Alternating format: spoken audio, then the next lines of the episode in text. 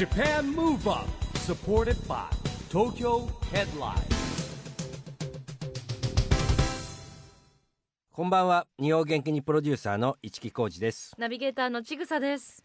東京 FM Japan Move Up この番組は日本を元気にしようという東京ムーブアッププロジェクトと連携してラジオでも日本を元気にしようというプログラムです。はい、また都市型フリーペーパー東京ヘッドラインとも連動していろいろな角度から日本を盛り上げていきます。さあ市木さん、はい。スタジオには最新号の東京ヘッドラインがありますが、はい。今回は表紙がサッカーの本田圭本佑さん。田圭佑選手。かっこいいですね。白いスーツで。はい。黒いネクタイとチーフと靴で。うん。かっこいいですかっこいいですね。ね。まあ、今回はねスポーツ選手が表紙ですけれども、うん。中身ももう映画に音楽格闘技、うん。本当いろんなエンターテインメント載ってますよね毎回。まあこれだって東京のライフスタイルマガジンですから。ですからね。はい、今回も内容てんこ盛りですが今回のゲストはですね、まあ、ある意味日本のエンタメをみんなが楽しめるためにうん。必要不可欠な方と言ってもいいかもしれません、はい。今夜のゲストは一般社団法人 RCPG 代表理事の西村直之さんです。西村さんはですね琉球大学の医学部を卒業しまして一般社団法人 RCPG ですね、えー統合的な学術的な知見に基づいてですねいろんなねギャンブルとか依存症問題に対してですね必要な対策を行う専門家集団なんですよ。いろんなですねえージャンルの先生たちが集まってですね、えーこういう問題を解決していくということなんですけれども今社会ではですねカジノの日本導入とか結構騒がれてるじゃないですか、はい。ギャンブル依存症とかですね、えーそれをですねまずその心配するんじゃなくてどう対応していくかというねそんなことも研究している団体なんですよ。まあ、そんな視点でですね今日は西村先生のお話を聞いてみたいと思います。はい。それではこの後は西村直之さんのご登場です Japan Move Up supported by Tokyo Headline この番組は東京ヘッドラインの提供でお送りします。Japan Move Up. それでは今夜のゲスト一般社団法人 RCPG 代表理事の西村直之さんです。ようこそいらっしゃいました。どうもこんばんは。よろしくお願いいたよろしくお願いししまます。よろしくお願いします。あのー西村先生は琉球大学卒業ということなんですけれども、うん。出身も沖縄なんですか？いやいやあの出身は福岡です。あ福岡なんですか、え福岡からなぜ沖縄にってなんかあの若気の至りで、はい。その南の島に憧れてですね。あのまあ医学部にはい。行くっていうんだったら親も許してくれるかなっていう思いでですね。えまあそれでまあとても不純な 動機で 南の島に まあ行ってしまったと。えええええそういうことです。ーいやでも医学部目指すってそんな簡単なことじゃないじゃないですか、ねえ。いくつぐらいの頃から目い指したんですか？やもうあの本当に高校3年生の6月ぐらいに思いついて、えあのまあ行っちゃったと。できっかけがあったんですか？急に舞い降りたんですか？医学部だ。いやあのいやそうじゃなくて急に沖縄が舞い降りてあ沖縄が先で。南の島のなんかこう音楽が舞い降りてきて、えそう言ってみたいなと思って。でやっぱ説得するなら医学部だったらっていうところでもう絞って。いやでもまあかなり地頭が良くないとそんな簡単なことじゃないですよね。ええ。医学部では何を専門に？あの精神科ですね。精神科はあのどういうところからお選びになったんですか？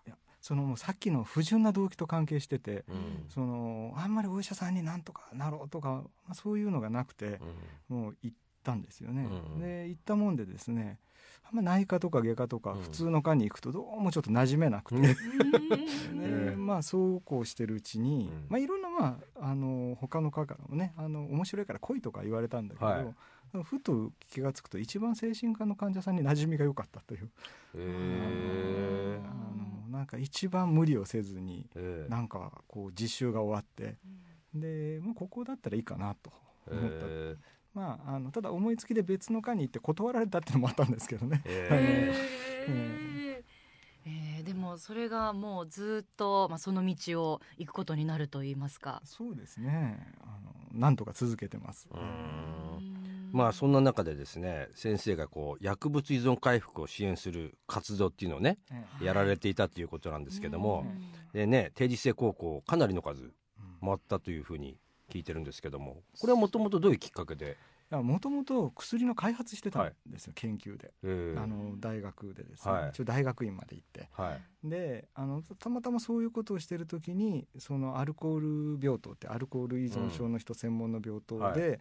こうお医者さんがちょっと足りないんで行ってくれと言われて、うん。薬の開発をしながら、うん。薬物依存の人まで見るっていう、まあ、あんまり他の先生には経験しないことえー。になって、えで、まあ、そうこうしてるとそのまあ薬の効かない患者さんーうん。と、まあ世の中であんまりみんなから相手にされない患者さんっていうのが、そのやりようがないんで、まあ、とても興味が湧いてきて、はでまあ、気が付くとそちらの問題ある人たちとの支援をうん。一緒にやって、まあ、あの今全国に増えてるダルクってあるんですが、はい。そこの立ち上げにですね、ええ。まあ、何箇所か関わって、えでそこでさらにもうせっかくだったら問題ある子のところに出かけていこうよということで、ではい。なんか夜回り先生みたいですねなんかねまあもう。夜回り先生とはもうその頃ええからお知り合いで、あなるほど。あのあの先生がまだ夜回ってた頃に、え。ーあの僕は学校回りしてお互い回ってますね。っていう、えーでもやっぱりそのねやっぱりこう悩みを抱える若者たちとも接するわけじゃないですか。ね。どう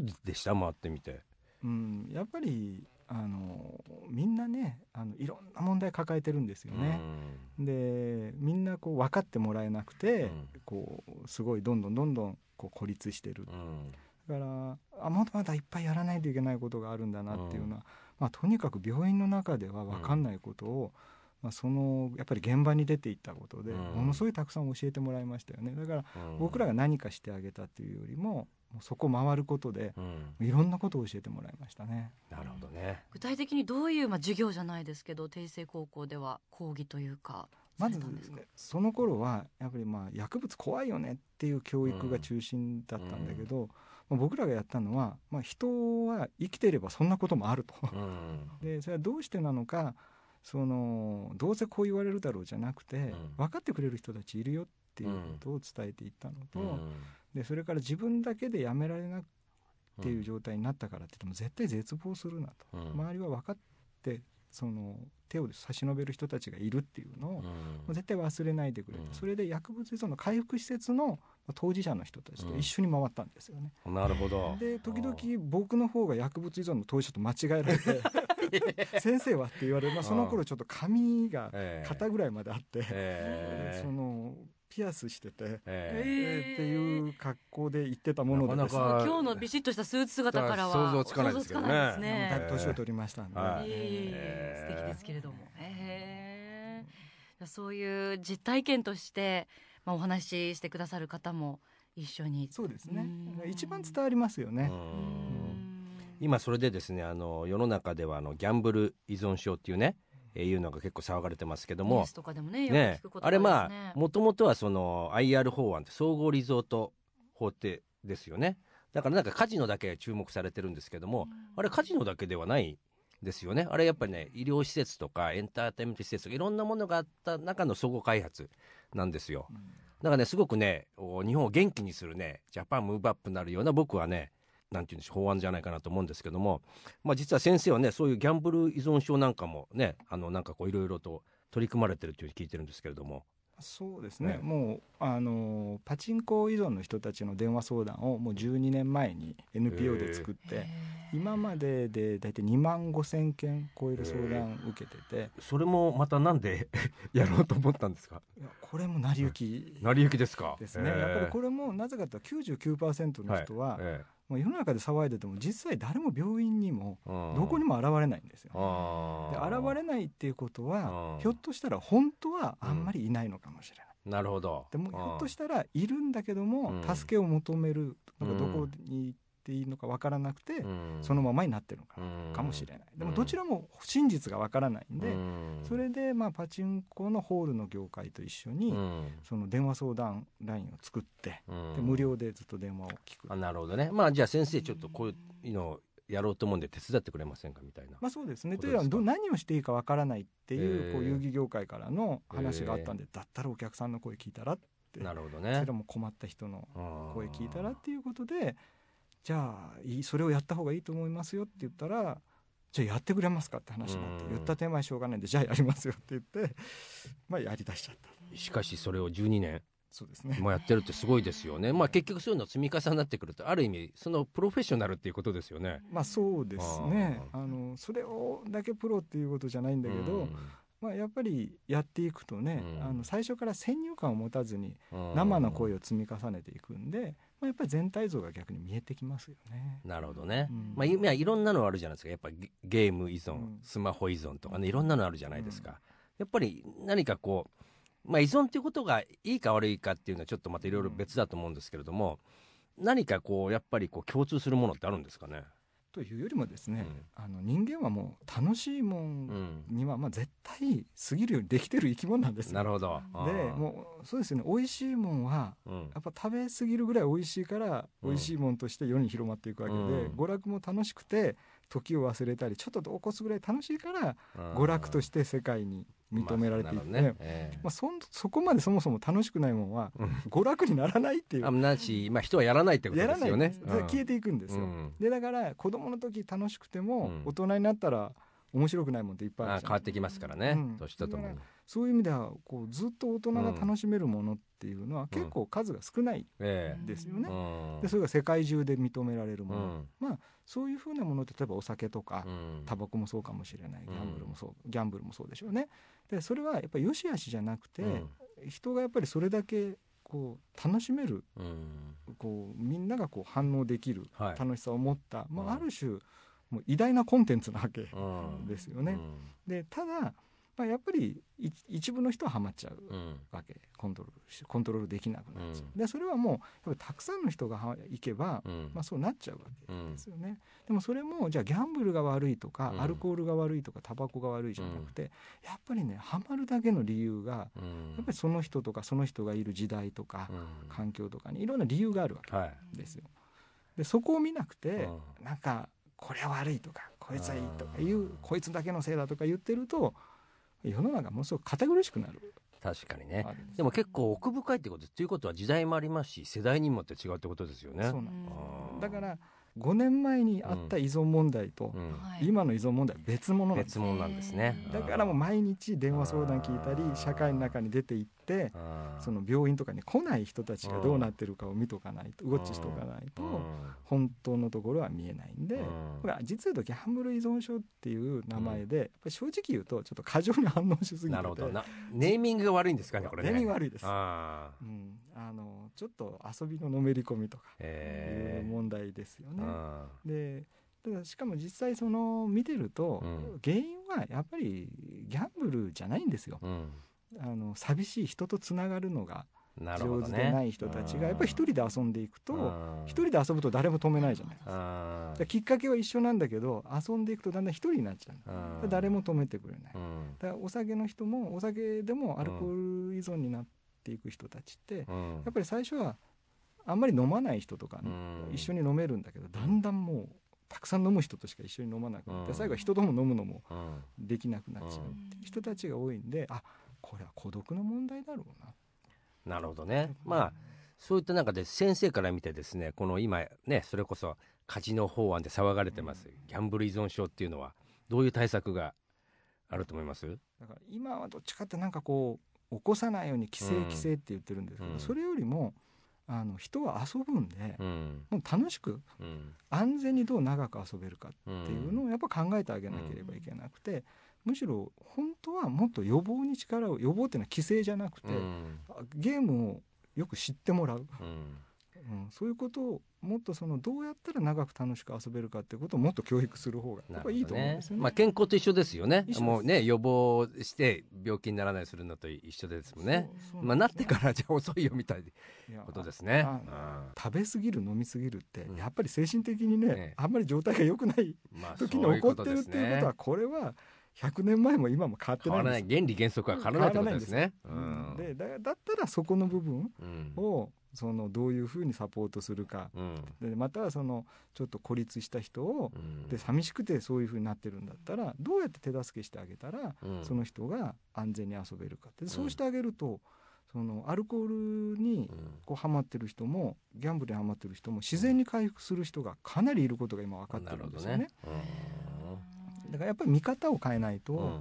その先になっちゃった病気みたいなことから言うと、すごいこうやり方が狭くなっちゃう。なるほどね、まあもっとどんどんどんどんこういろんな民間の人というかですね、えーいろんな人の意見を聞いた方がいいですよね。やっぱりじゃあ長く楽しくずっと娯楽をねこうエンジョイするためには、まずよく知ってそうですね。予防として。そうですね。楽しみとリスクとうん知ってからうん。ほどほどになるべく仲間と。もう一生が長いですからね。うん。昔と違っていかに仕事が終わっ仕事を卒業した後長く遊んでいくかっていうのがもうこれが重要な課題なので。ねだ今なんかねもうだってほらもう残業しちゃいけないとか新しい働き方改革でどんどんどんどん自由な時間増えますもんね。うん。でもだから一番の問題はこれを皆さんが割と誤解してるんだけど、あのギャンブルに依存してる人とかん。薬物に依存してる人って不真面目な人だと思ってるんですあの人たちは真面目に結構やってしまってうん。遊びがないんですよ、なるほどね。だから遊びの幅がないからハマり込むんで、うん。あの人たちに必要なのは遊びを取り上げることじゃなくて楽しいことですね。遊びの幅を広げて美味しいものを食べたりね、手助けしていくっていうのはものすごい大事ですよね、歌ったり踊ったり見たり。うん。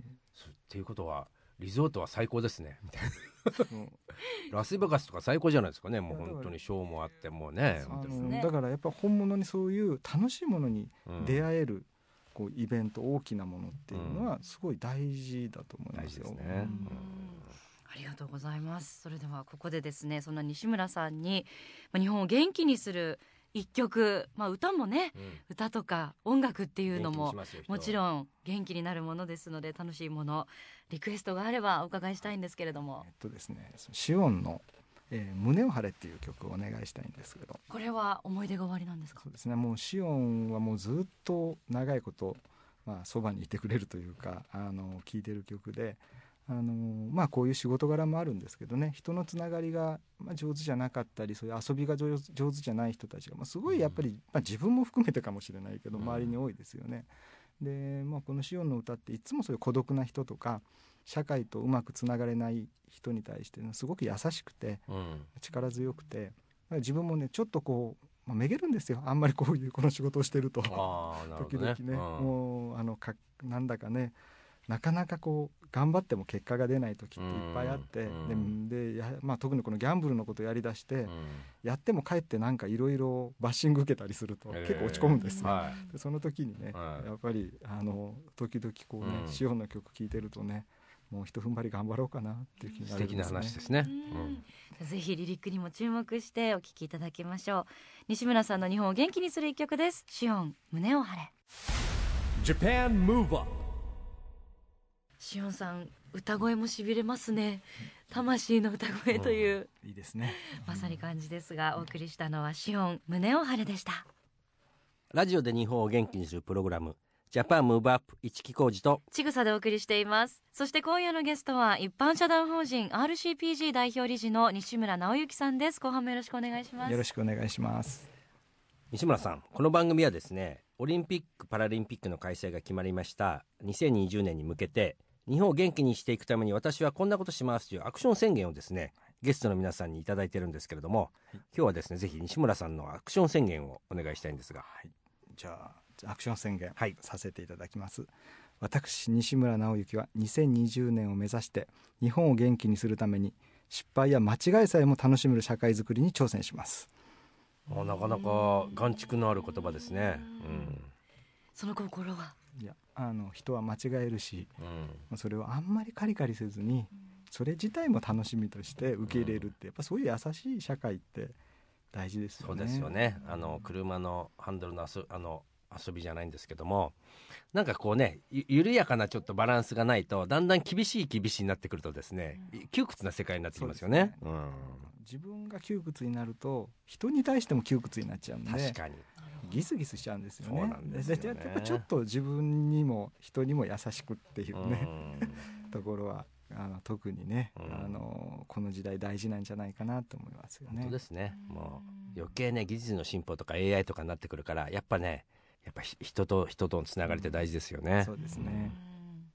さあそして、えーまあ、この番組では2020年、えー東京で開催されるオリンピック・パラリンピックに向けて、えーいろいろと思いを巡らせてもいるんですけれども学生時代スポーツとかは西村さんご興味？えあの弓道を少しやってて。へええー、かっこいい。一応初段持ってるんですが、何せあのじっと座ってるのがダメで。ええいやだって弓道って集中力いるじゃないですか。そうなんですよ。でもすぐ飽きちゃうんで。あれ？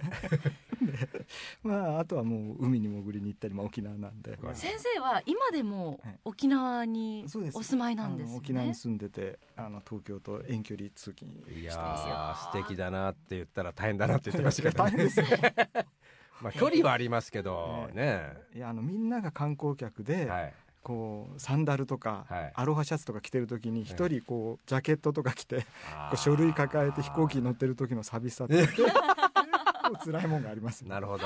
ねもうあれじゃないんじゃない？アロハシャツできちゃえばいいじゃないですか。いやそういうわけにもね。まだ日本はまだそこまで受け入れられないですかね。であのあの前に一度それをちょっとうっかりして、はい。ええあのアロハシャツを着て、ええ。ーその5月に新宿に行ってしまって、はい。歌舞伎町で非常になんか浮いてしまいえました。なるほどでもそれ以降はあのちゃんとあの長袖を着てくることにしました。なるほどね。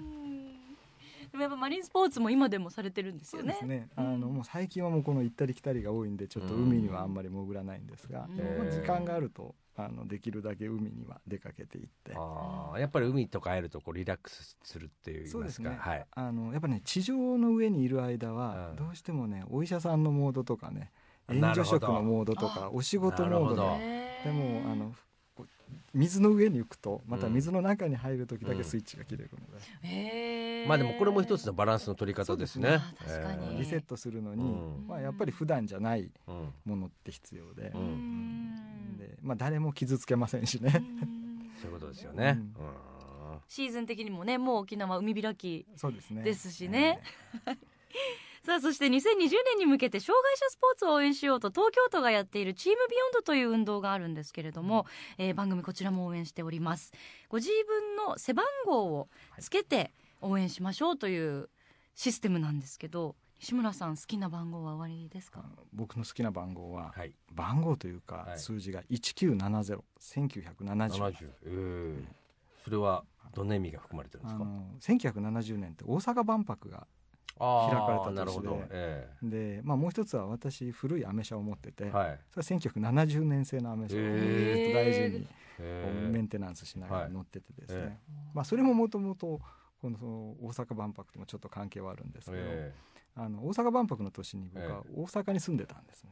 え福岡じゃなくてええその大阪。で、えその太陽の塔が見えるはい。丘の上に住んでて、えへー。こう毎日あの太陽の塔のてっぺんの岡本太郎。黄金の顔の輝きを見てえでも5歳だったんですけどね、ええ子供ながらなんて美しいんだろうと、うんやっぱあれが多分子供が芸術で衝撃を受けたというかね芸術は爆発だって人ですからね作ってええね爆発する時も本当に美しかったそれえでやっぱりあれは僕の未来のなんか希望みたいなね、えあ未来ってこんな世界になるしこんな巨大なものって大人には作るんだと思ったら大人はそんな巨大なものを後で作らないの知ったんですけどね。いやでもそれってあの大阪万博万博のコンセプトに沿った子供ですね、いやだから僕は本当に万博っ子でうん。だからあの時からあの形のままあのイメージのまま未来をなんかこう実現できないかなってずっと今だに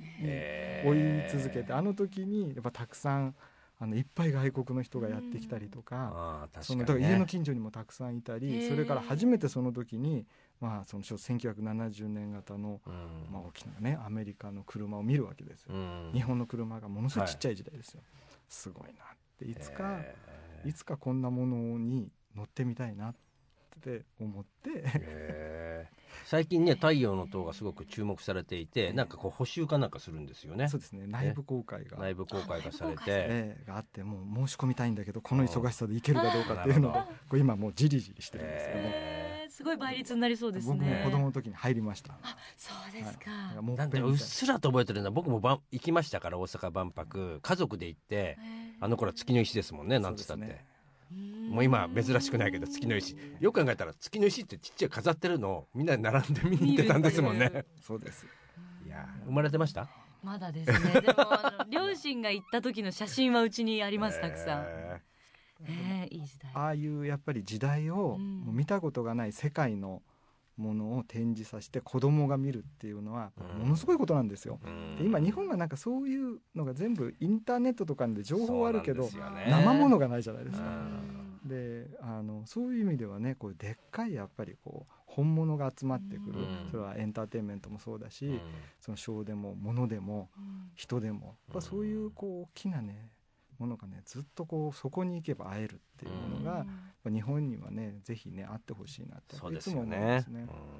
まさにスポーツもねオリンピックもパラリンピックもやっぱ生で見ると迫力が違うんじゃないかなって思うんですけれども、西村さんパラスポーツって関わりはおありになりますか？あのまあ、直接はね関わりはないんですけど、まあ、仕事柄あのずっとその身体障害の方の、まあ、スポーツも、まあ、当然これも、まあ、車椅子のね、うん。発展とかに障害者の人自身がこう開発していった歴史とか、まあ、そのことでねその車椅子がどんどん改良されてそれは結局僕らのこう福祉とかうん。医療の現場であるこうものがどんどん軽くなって使いやすくなっていくわけですよ。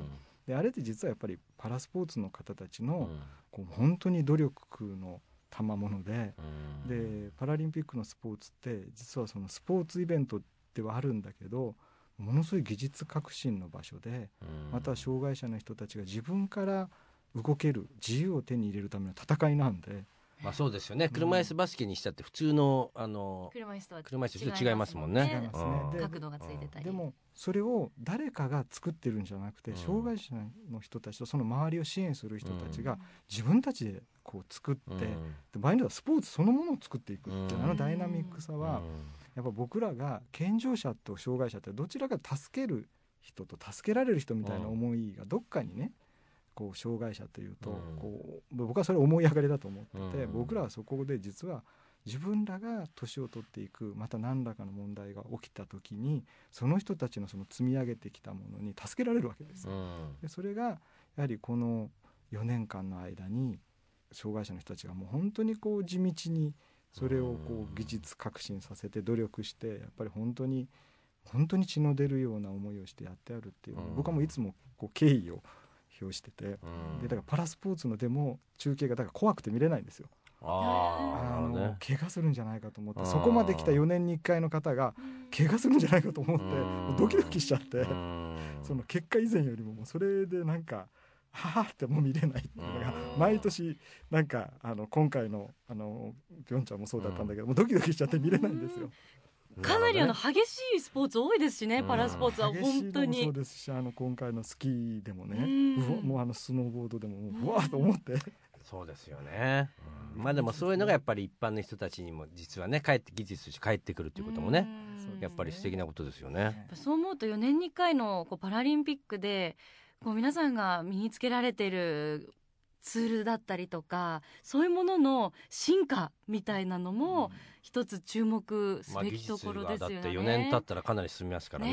そうでねすね。あれはやはり自由を手に入れるっていえうね。うん。なるほど。もうあれはやっぱりバトルですよね、うん。でそこにやっぱもうその通常のねこう普段のスポーツで見てるものではやっぱ感じられないすごいもんがあるなっていつもやっぱ感動しますね。うん。いや本当にお話伺ってると話が尽きないんですけれども、時間が足りないですね、はい、えー西村さんをお迎えするのにもうあっという間にお別れの時間が近づいてきてしまったんですけれども最後にぜひですねこれからの西村さんの叶えたい夢があれば教えてください。そうですね。あのまあもう先ほどから言ってるんですけども仕事はもう一時で余暇っていうのは一生なんですよね、もう死ぬその時まで人と遊びがそばにいる社会っていうのをうん。なんとか作れないか、うん。まあ僕は作れないんですけど、うん。でもそのいやそんなこと言わないで作ってくださいよ。その道筋をね、うん。やっぱりこう最初の獣道の一本でも、うん。まあその役に立てればなっていうふうに、あので、えー自分が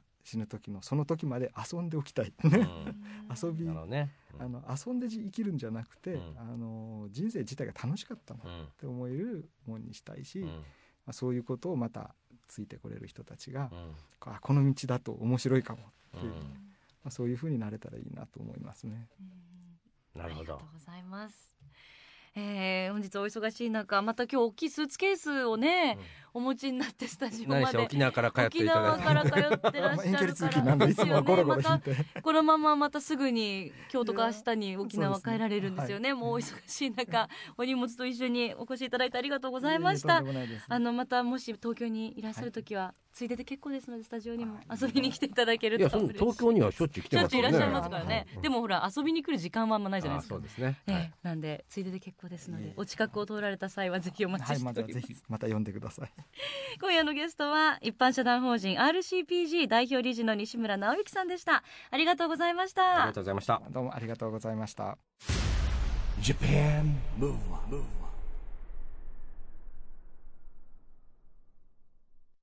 ということで今回は一般社団法人 RCPG 代表理事の西村直樹さんに来ていただきましたけどもまあ結構ねいろんな話聞けましたね。そうですね、あのお医者様からの視点。いややっぱりだからなんか最初から決めつけるんじゃなくて予防が大事ってことですよ。健康もそうじゃないですか。そうなんですね、やっぱりこう知らないものってやっぱり怖さがまありますものね。だからいろんなルール作っちゃう。まあ臨機応変にしとくってことですよね。うん。がんじがらめにせず。うん。ためになりました、はい。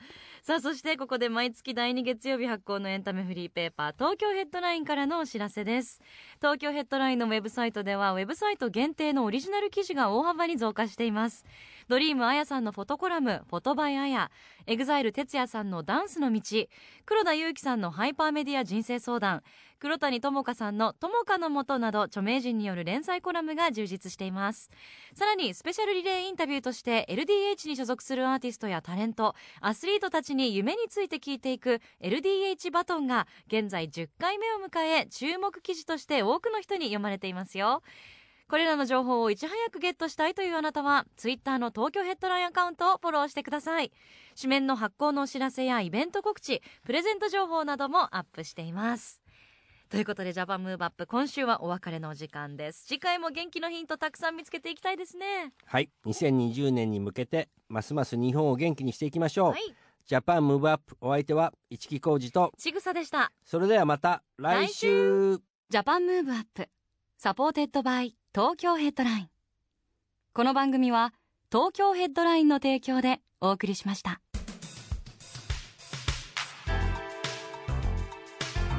Japan Move